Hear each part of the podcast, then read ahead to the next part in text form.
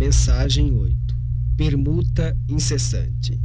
Embora nem sempre se reconheça isto de maneira consciente no mundo, estamos constantemente trocando valores que a existência nos confere por elementos que nos ajudam ou desajudam, enriquecendo a vida ou empobrecendo-a por nossa conta.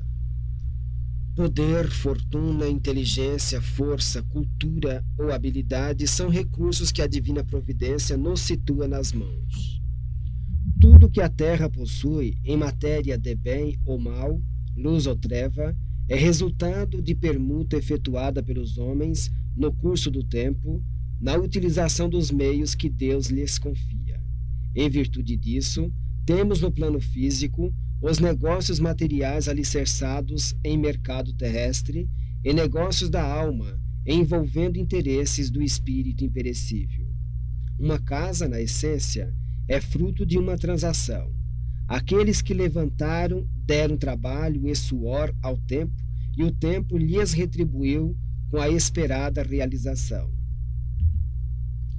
Um plano concretizado é a justa equação de um convênio perfeito. A criatura insiste com os próprios anseios junto às leis do universo, e as leis do universo lhe atendem aos anelos, dando-lhe forma aos pensamentos. Observa o que fazes de ti, em que te trocas. Ainda que não reconheçamos de pronto, cada um de nós se dá por aquilo que busca. Basta raciocines quanto à responsabilidade de viver e perceberás que a tua própria existência é um ajuste incessante entre as escolhas que eleges e os agentes imponderáveis da natureza que respondem às decisões. Por isso mesmo, estamos hoje naquilo em que nos demos ontem, e naquilo em que nos trocamos hoje, estaremos fatalmente amanhã.